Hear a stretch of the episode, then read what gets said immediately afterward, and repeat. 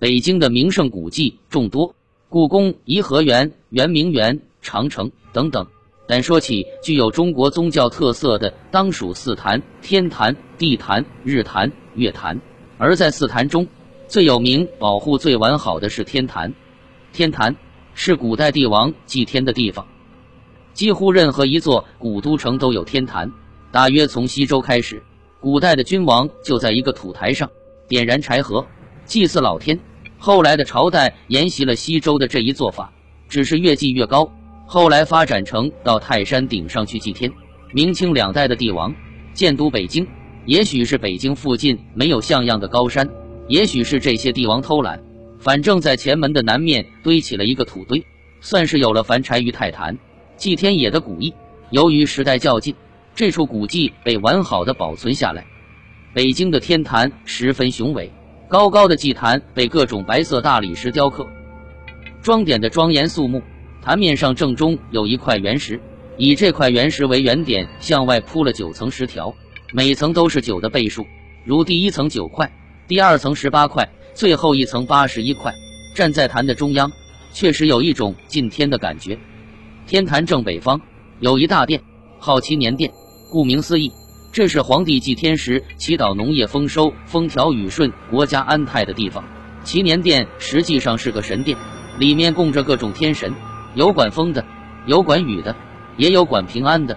天神法相肃穆，或威武，或庄严，或高深莫测，给人一种震撼的感觉。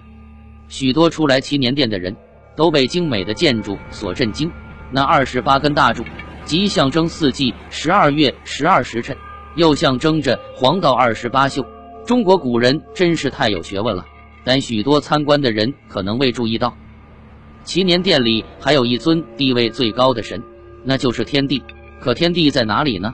也难怪大家看不见。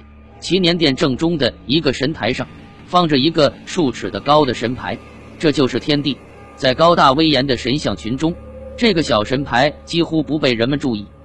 有人不相信，说胡说八道。既然天帝是诸神的首领，为什么没有神像呢？难道中国人对天帝不尊吗？许多人面对这个问题时，都是无可奈何的笑一笑，很少有人能搞清楚这个问题。大家知道，几乎世界上所有的宗教都是偶像崇拜，即所崇拜的神都有神像法身。基督教里的耶稣，佛教里的释迦牟尼，道教里的太上老君，人人都有一个塑像供大家跪拜。可是，唯独中国的最高神却无神像，这是为什么呢？上面我们曾经说到。中国的宗教世界很特殊，有时根本不能以常理度之。天地无相就是一个奇怪的现象。实际上，一旦说穿了，并不奇怪。无论是中华民族，还是世界上的其他民族，没有一个人能给天地造出一个神像。这可不是小看大家的本事，因为中国所崇拜的天地不是具体的神，它所代表的是浩渺无垠的天空。它有无限之大，但又空洞无物。既看不着，也摸不着。那么，请问哪一位有本事为这个虚无的天空造出一个神像来呢？正因为如此，几千年来，天地只能委委屈屈地满足于一个小小的牌位，而不能像其他神一样有一个法相庄严的金身。人们虽然能够理解天地没有神像的苦衷，但心里总觉得怪怪的，不是滋味。难道我们不能换一个跟大家一样的崇拜吗？那万万使不得。你不知道天地在中国宗教信仰中有多么高的身份，轻易动不得。中国对天的信仰起源极古老，反正在殷墟挖出的甲骨文里就有“天”字。郭沫若曾在《先秦天道观之进展》一文中罗列了八条证据，认为殷商时虽然就有“天”字，却不是神称，即天在当时不作为崇拜对象。郭沫若的观点未免武断了一些，因为我们对甲骨文还知道的很少。许多字都是猜出来的，猜的准不准还是个疑问。比如说，甲骨文有许多上帝的记载，上字和天字在结构上极为相似，有的就是一个写法。在古人的心目中，上面就是天，天就是上面，因此上帝就是天地，两者合而为一，怎么能武断的说甲骨文的天不是神称呢？再者，西周的天崇拜就极为普遍了。难道这个天是一下子冒出来的吗？因此，天崇拜应该发端于殷商，而不是西周，西周只是继承而已。从殷商两代看，天地的崇拜是社会最主要的崇拜，几乎具有了一神崇拜的许多特点。天地其降谨，天上之在，无声无秀。天乃大命文王，易容殷。这个天，天地就是古代人心目中最大的一个神灵，他对人世社会的一切事情都有权干涉。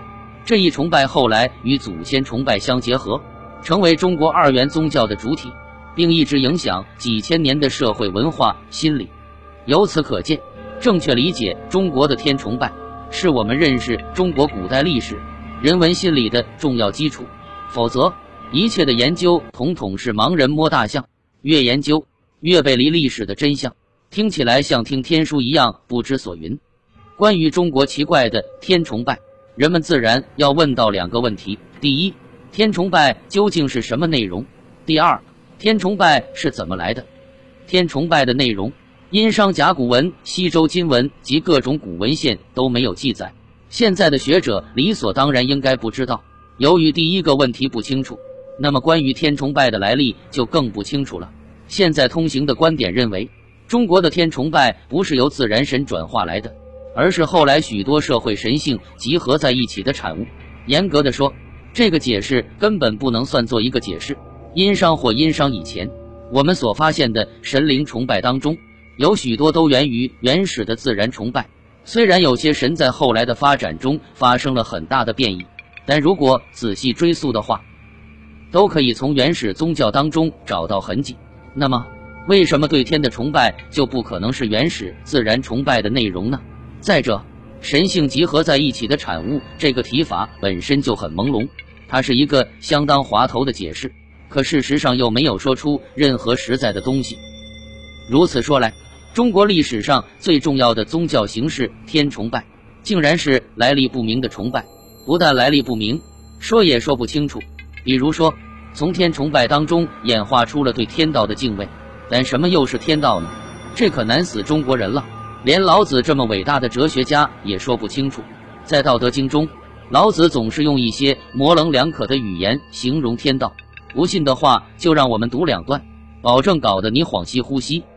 道可道，非常道；名可名，非常名。无名，天地之始；有名，万物之母。故常无欲以观其妙，常有欲以观其徼。此两者同出而异名，同谓之玄。玄之又玄，众妙之门。道之为物，为恍为惚，惚兮恍兮，其中有象；恍兮惚兮，其中有物；杳兮明兮，其中有精。其精甚真，其中有心。有物混成先天的生。寂兮寥兮，独立不改，周行而不殆，可以为天下母。吾不知其名，强字之曰道。强为之名曰大。你搞清楚了没有？保证没有人敢说自己懂得了老子的意思。但这就是天道，这就是中国人心目中的天。从殷商两代记载的实际用法看，天崇拜绝不是各种神性的集合体，它的崇拜对象就是自然的天空。《诗经·与吴正曰：“浩浩浩天，不峻其德。”诗文中“浩浩浩天”指的绝不是一个具体的东西，而指虚无缥缈的天空，甚至可以说是指浩瀚无垠的宇宙。《周易》曰：“天行健，君子当自强不息。”这句话不知被多少中国学者引用，有些人还把它作为中华民族的一个主要特征。在这里，天就是自然之天，也有人将此处的天解释为大自然，这是不对的，因为在中国上古文字表意上。天就只有一个意思，那就是虚无的天空。中国古人崇拜虚无的天空，多么不可思议的崇拜啊！有一则寓意深刻的笑话，说的是有一天，在某个城市的美术展览馆举办了一次盛况空前的美术展览，前来参观的人络绎不绝，展厅里各种作品琳琅满目，不由得使人驻足观赏，品头论足。当参观的人流来到一幅题为《牛吃草》的作品前面时，不觉都愣住了，因为这幅画仅仅有一个标题，整个画面空空如也。好奇的观众请教作者说：“您画的草呢？”作者回答：“被牛吃完了。”观众又问：“那么牛呢？”作者说：“牛吃完草，自然是走了。”我们敢肯定，看着这块什么也没画的空白画布，绝不会有人说：“瞧，画的真美呀。”因为无从谈起。那么，虚无的天空有使早期人类崇拜它的理由吗？回答是彻底否定的。它与我们以上说到的这则笑话是同样的道理。大家不妨想一想，如果把天空中存在的风、雨、雷电和日月星辰去掉的话，天空不就成了一块什么都没有的画布了吗？什么都没有的天空，就是无形无质的虚空，也就是空无。这不但是古代人，即使是现代人，也根本不会去注意这个虚无的空间。因此，虚空完全不具备使人类发生崇拜的自然属性。正如世界上没有一个民族去崇拜时间之神一样。宗教崇拜的发生，主要是因为外部事物的影响，比如给予人们实惠的东西，及对人们生活有利的东西，像太阳驱走了黑暗的恐惧，使万物生长，因此后人崇拜它。当然，对人们生活不利的因素，由于太强大，无法战胜，也可以使人对其崇拜，像瘟疫，它夺去人们的生命，使人痛苦，但又消灭不了，所以人们崇拜瘟神。总之。所有的崇拜对象都直接或间接影响人们的生活。那么，虚无的天空对人又有什么影响呢？无形无体、看不见摸不着的东西是不会使古人产生联想的。比如，空气看不见摸不着，却对人类有重大影响。可是古人认识不到，所以世界上没有崇拜空气的。从思维科学的角度来看，人类智力的发展是个渐进的过程，在智力低下的早期。形象思维占了主导地位，而抽象思维却不发达。这一点在原始的岩画中得到了证实。岩画的内容基本上描述的都是原始人的生活，如何射杀一头鹿，如何崇拜一种东西等等。在岩画中绝对找不着像毕加索印象派的绘画。形象思维来自于直接的视觉刺激，而动态性的东西往往比静态的东西更能引人注目。例如。天空中闪烁的星辰，盈亏有序的月亮，东升西落的太阳，飘逸流动的星云，金蛇般的闪电，时大时小的雷鸣等，都具有强烈的动感，所以自古以来就强烈刺激着原始人，并统统发展成为原始崇拜的对象。相反，虚无的天空是绝对静止的，甚至连想象都想象不出来，根本不具备引人注目的动态特点。从中国人的心态来分析。历史形成了中国人现实功利的心理。鲁迅曾总结说：“华土之民，先居黄河流域，颇乏天惠，其声也勤，故重实际而处玄想。”实际的中国人发明了最不实际的天空崇拜，这本身就是一桩怪事。或许有人用上古埃及的原始宗教来反驳我们，但从埃及人把天空想象成努特手脚跨地弯曲的半圆身体，身上又装饰着许多星星看。人们并非将努特当成天空本身来崇拜，只是把它作为星辰之母而已。在本质上还是星崇拜，不是天空崇拜。在完全没有可能的前提下，中国古代出现了本不该出现的宗教崇拜，这就是我们提出的问题：如何合理科学的解释它呢？除非有新的考古资料出现，否则用现有的资料是不可能解答这一问题的。甲骨文我们研究了近一百年。上古文献我们研究了几千年，但至今问题没能解决。难道我们非要等到新的考古资料出现以后再去解决这个问题吗？事实上，中国尚有大量的资料没有被利用，那就是上古神话。当我们不能在文字记载中找到天空崇拜出现的恰当解释时，为什么不去考虑从神话中探源呢？事实上，中国古人格外注意天空并非缘起于殷商或西周。早在神话出现的时候，原始人不知出于什么样的理由，对虚无的天空总是津津乐道，给后人留下了大量关于天的神话。有趣的是，中国上古神话是以天为中心展开的，许多著名的神迹都和天有密切的关系。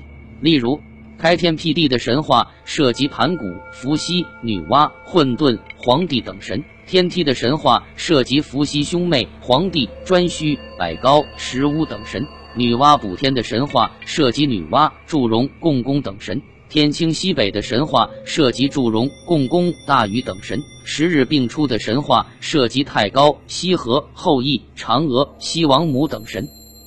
可以说，天神话是一条红线，它能穿起中国许多神话和古神。在神话研究者感叹中国神话不像古希腊神话那样有体系的时候，为什么不去注意中国的有关天神话呢？因为中国的天神话自成一个体系。按照一般的常识，神话的历史要比文字的历史久远。中国的天崇拜产生于殷周时期，比神话不知要晚多少年。因此，我们认为天空崇拜与天神话之间有必然的联系。但究竟是一种什么样的关系呢？天崇拜的天与天神话的天，两者含义是否相同？如果不相同，他们各自的对象又是什么呢？正如我们以上分析的那样，如果神话中的天也是一个无形无体的虚空，那么不但不会形成天空崇拜，甚至连天神话的本身都不存在。因此，面对大量关于天的神话，我们不得不问：神话和宗教信仰中的天。与现代意义上的天是否同意呢？